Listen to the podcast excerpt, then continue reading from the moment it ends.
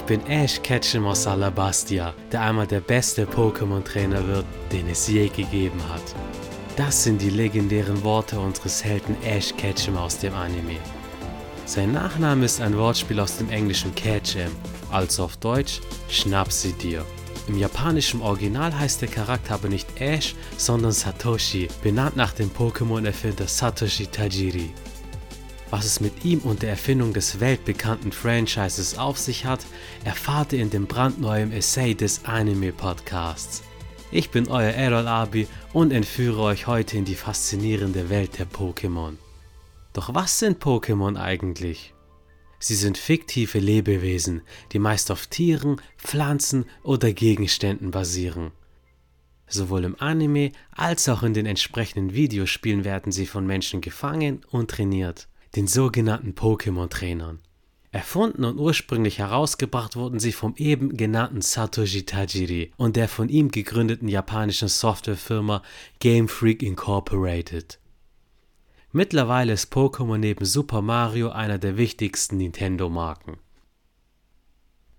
1996 wurden in Japan die ersten Pokémon-Spiele herausgebracht, dem mehrere Anime-Serien, viele Kinofilme, ein überaus populäres Sammelkartenspiel, mehrere Mangareien und weitere Merchandising-Produkte folgten. Allein das offizielle Maskottchen Pikachu kennt die ganze Welt. Bis heute wurden über 300 Millionen Pokémon-Spiele verkauft. Dies macht Pokémon nach der Mario-Reihe zur erfolgreichsten Spieleserie weltweit. Mit über 25 Millionen verkauften Karten ist das Sammelkartenspiel das erfolgreichste Trading Card Game weltweit. Noch vor Yu-Gi-Oh! und Magic. Durch den YouTuber Logan Paul erlebten Pokémon-Karten ihren zweiten Frühling. Während der Pandemie kaufte er viele Packungen aus der ersten Generation für teures Geld und weckte den Sammeltrieb der alten Pokémon-Fans der ersten Stunde, die heute erwachsen sind und aus Nostalgiegründen alte Karten erwerben. Ebenso gehört Pokémon zu den am meisten verkauften Spielzeugen weltweit. Der Ursprung von allem waren aber die vom japanischen Videospielentwickler Game Freak Incorporated entwickelten Gameboy-Rollenspiele Pokémon Rot und Grün. Vertrieben wurden diese von Nintendo und erschienen im Jahr 1996. Die Spiele waren ein riesiger Erfolg und belebten den totgeglaubten Gameboy wieder. In Deutschland erschienen sie 1999, die wir alle als die rote und blaue Edition kennen. Ihr habt richtig gehört, die allerersten Spiele waren die rote und grüne Edition. Beide sind in Japan erschienen. Einige Zeit später kam dort die blaue Edition auf den Markt. In der blauen Edition gab es einige Verbesserungen gegenüber den Vorgängerversionen. Beispielsweise wurden alle Pokémon Sprites überarbeitet.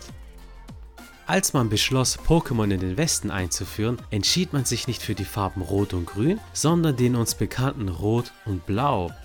Schlicht und ergreifend, weil es die Farben der amerikanischen Flagge widerspiegeln sollte, um das westliche Publikum anzusprechen. Als technische Grundlage diente hierfür die japanische blaue Edition, was sich sehr gut an den neuen Sprites erkennen lässt. Momentan spiele ich die japanische grüne Edition und auf meinem Instagram-Profil poste ich immer wieder Bilder und Videos dazu. Da erkennt ihr, dass zum Entwicklungszeitpunkt der Spiele der Anime noch nicht erschienen war und deshalb viele Pokémon noch anders aussehen. Das entsprechende Unternehmen wurde 1989 von Satoshi Tajiri und Ken Sugimori gegründet. Neben Pokémon produzierten sie noch viele kleinere Spiele. Das Entwicklerstudio von Pokémon, Game Freak, begann ursprünglich als Spielemagazin im Jahre 1981. Satoshi Tajiri, der Entwickler von Pokémon, schrieb ganz allein und das aus eigener Hand das Magazin mit 17 Lebensjahren. Was habt ihr im Alter von 17 gemacht?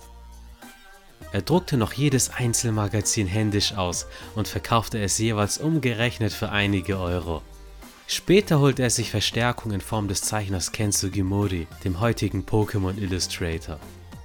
Da Game Freak unzufrieden mit der Menge an qualitativ guten Spielen war, über die sie schreiben konnten, entschlossen sie sich selbst Spiele zu entwickeln. Diese Entscheidung zahlte sich Jahre später aus. Pokémon gilt heute als eines der größten und erfolgreichsten Franchises weltweit. Satoshi Tajiri entwickelte das Konzept von Pokémon, indem er seine Kindheitsinteressen kombinierte. Er sammelte gerne Insekten und konkurrierte mit seinen Freunden darüber, wer mehr Insekten fangen konnte. Das war die Grundidee des Sammelaspekts in den Pokémon-Spielen. Parallel dazu entwickelte er ein großes Interesse an Videospielen. Als die Urbanisierung in Japan voranschritt und es in seinem Umfeld immer weniger Grünflächen gab, in denen man Insekten fangen konnte, kam er auf die Idee, das Konzept des Sammels in ein Spiel zu übertragen, sodass auch andere Kinder den Spaß des Fangens von kleinen Kreaturen erleben konnten. Tajiri sagte eins, Plätze, an denen man Insekten sammeln konnte, waren aufgrund der Verstädterung selten. Kinder spielten nun zu Hause und viele vergaßen das Insektensammeln. So wie ich. Als ich dann die Spiele entwickelte, machte etwas Klick und ich entschied ein Spiel um dieses Konzept herumzubauen. Alles, was ich als Kind tat, war ein Einfluss für Pokémon. Videospiele spielen, Fernsehen, Monsterfilme, Ultraman, Capsule Monsters und so weiter. Ultraman war in den 60er Jahren in Japan extrem populär. Zum Ultraman-Franchise zählte die Serie Ultra 7, in der der Protagonist mit speziellen Kapseln Monster beschwören konnte, die für ihn kämpften. Das war die Inspiration für Pokémon-Kämpfe und das Konzept, sie in Pokébällen aufzubewahren, stammte genau daher. Pokémon heißt in Japan nicht ohne Grund Pocket Monsters, also Taschenmonster. Eine weitere Inspiration war die legendäre Dragon Quest-Reihe, in der man in rundenbasierenden Kämpfen gegen Monster antreten und später sogar fangen konnte. In Dragon Quest 2 wollte Satoshi Tajiri unbedingt einen seltenen Hut als Ausrüstungsgegenstand haben, aber da die Drop-Chance sehr gering war, bekam er diesen nie. Sein Freund und Kollege Ken Sugimori hingegen hatte sogar zwei Hüte. Tajiri wollte im Spiel immer die Möglichkeit haben, Gegenstände zu tauschen. Das war die Grundidee für die Tauschfunktion in den Pokémon-Spielen. In frühesten Konzeptzeichnungen ist das Game Boy Link-Kabel zu sehen. Diese Zeichnungen zeigen auch die allerersten Pokémon. Die Entwickler waren anfangs der Meinung, dass ein Pokémon immer einen bestimmten Zweck erfüllen solle. Lapras befördert die Menschen zu Wasser und Rizeros transportiert sie an Land. Zu Beginn entwickelte Game Freak mehrere Spiele und einige davon wurden später sogar in den Pokémon-Spielen als Easter Eggs zitiert. Wir alle kennen das Schiff MS Anne, der große Luxusliner, der einmal im Jahr am Hafen von Orania City anlegt. In Japan heißt das Schiff St. Anne. Der gleiche Name taucht auch in dem ebenso von Game Freak entwickelten Spiel Pulseman auf. Die Attacke Volt Tackle stammt ebenfalls daraus. Im Pulseman gibt es auch ein Musikstück, das genauso klingt wie die Musik im Kampf gegen den Rivalen aus den Editionen Diamant und Perl. Game Freak entwickelte auch das Super Nintendo-Spiel Mario und Wario.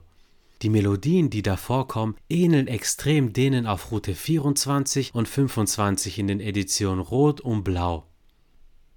Die markante Musik aus dem Indigo-Plateau wurde direkt aus dem Spiel Earthbound Mother übernommen. Der Entwickler davon war Creatures Incorporated, einer der Mitentwickler der ersten Generation. Creatures Incorporated haben deutlich ihre Handschrift im Franchise hinterlassen. Gut zu sehen ist das an einigen Parallelen zu Earthbound Mother und Pokémon. Beispielsweise sieht Mewtwo wie der Endgegner von Mother, Geiges, aus. Beide haben ein fremdes, alienartiges Design und sie kämpfen mit Psychokräften. Auf Instagram habe ich ein Bild von Geiges gepostet, damit ihr euch einen besseren Eindruck von ihm verschaffen könnt. Die allerersten Pokémon-Spiele, namentlich Pokémon Rot und Grün, welche von Game Freak entwickelt wurden, legten den Grundstein der gesamten Pokémon-Reihe. Alle paar Jahre entwickelt Game Freak eine weitere Pokémon-Generation, welche unzählige neue Pokémon, Orte, Charaktere und Handlungen hinzufügen. Die meisten Pokémon-Hauptspiele bleiben vom Gameplay und vom allgemeinen Spielprinzip immer gleich. Starter aussuchen, Orte erkunden, Pokémon fangen und trainieren, Arenaleiter herausfordern und durch den Titel des James Scott-Status erreichen. Jagen und Sammeln, also die Urinstinkte des Menschen, werden geweckt und befriedigt. Wichtige Person bei Game Freak sind wie eingangs gesagt der Pokémon-Erfinder Satoshi Tajiri, der Illustrator Ken Sugimori, von dem alle offiziellen Artworks stammen, und der Projektleiter der meisten Pokémon-Spiele, Junichi Masuda. Masuda ist zudem noch für die Musik und Sounds in Game Freak-Spielen verantwortlich, daher auch die eben erwähnten Parallelen. Er führt ebenso alle wichtigen Interviews und viele von uns haben ihn mit Sicherheit bereits in einem YouTube-Video gesehen. Game Freak bauen sich gerne selbst in den Pokémon-Spielen ein. Beispielsweise kann man dort mit ihnen sprechen und sie begutachten sogar den Pokédex des Spielers. In den Hauptspielen befindet sich pro Generation immer ein Gebäude, wo Game Freak seinen Sitz hat. In Kanto ist es beispielsweise Prismania City. Von Game Freak erhält man nach dem Vervollständigen des nationalen Pokédex eine Urkunde, die man in den alten Spielen sogar noch per Gameboy Printer ausdrucken konnte. Das Pokémon Imperium hat nicht nur die Spielelandschaft, sondern auch die Welt der Wissenschaft beeinflusst. Ein Team von Biologen aus Osaka hat vor einigen Jahren ein neues Protein entdeckt. Dieses Protein haben sie Pikachurin getauft, benannt nach dem Pokémon-Maskottchen Pikachu. Das Protein taucht bei Säugetieren auf und spielt eine wichtige Rolle in den Synapsen bei der Informationsübertragung zwischen den Augen und dem Gehirn. Diese Prozesse spielen sich in Sekundenbruchteilen ab, passend zu Pikachu, welches bekannt für seine Schnelligkeit ist. Eine andere wissenschaftliche Entdeckung ist das Gen ZBTB7. Man nimmt an, dass dieses Protein das Wachstum von Krebszellen begünstigt. Ursprünglich wurde das Gen Pokémon genannt. Das stand für POK, Erythroid, Myeloid, Ontogenic Factor. POK bezieht sich auf die Familie, zu der das Protein gehört, und Ontogenic ist abgeleitet von Onkogenik, was für krebserzeugend steht. Die Wissenschaftler dachten sich, dass man diese komplizierten Begriffe einfach als Pokémon abkürzen könne. Der Rechteinhaber Nintendo dachte da aber anders und nach einer rechtlichen Klage wurde das Gen umbenannt. Nintendo wollte verständlicherweise nicht, dass ihre Marke mit einer Krankheit in Verbindung gebracht wird. Pokémon war außerdem maßgebend für technische Errungenschaften. Das Game Boy Link Kabel wurde dadurch erst relevant, da Leute angeregt wurden, zusammenzuspielen. In den Remakes für den Game Boy Advance Blattgrüne und Feuerrote Edition war der Wireless-Adapter beigelegt, mit dem man sogar komplett kabellos mit seinen Freunden tauschen und kämpfen konnte. Später im DS war dieses System sogar bereits eingebaut. Heutzutage ist eine Wi-Fi-Funktion in Nintendo-Systemen völliger Standard. In den aktuellen Editionen auf der Nintendo Switch kann man sich mit Trainern auf der ganzen Welt connecten. Als große Besonderheit ist an dieser Stelle der Pokewalker zu erwähnen, der in Heart Gold und Soul Silver beigelegt wurde. Der Pokewalker war ein Schrittzähler, der zum damaligen Zeitpunkt der technisch beste Schrittzähler auf dem Markt war. Es gibt sogar wissenschaftliche Studien darüber, wie akkurat und fehlerfrei er die Schritte misst. Um den großen Erfolg von Pokémon zu verstehen, muss man auch die Geschichte um das mysteriöse Mew kennen.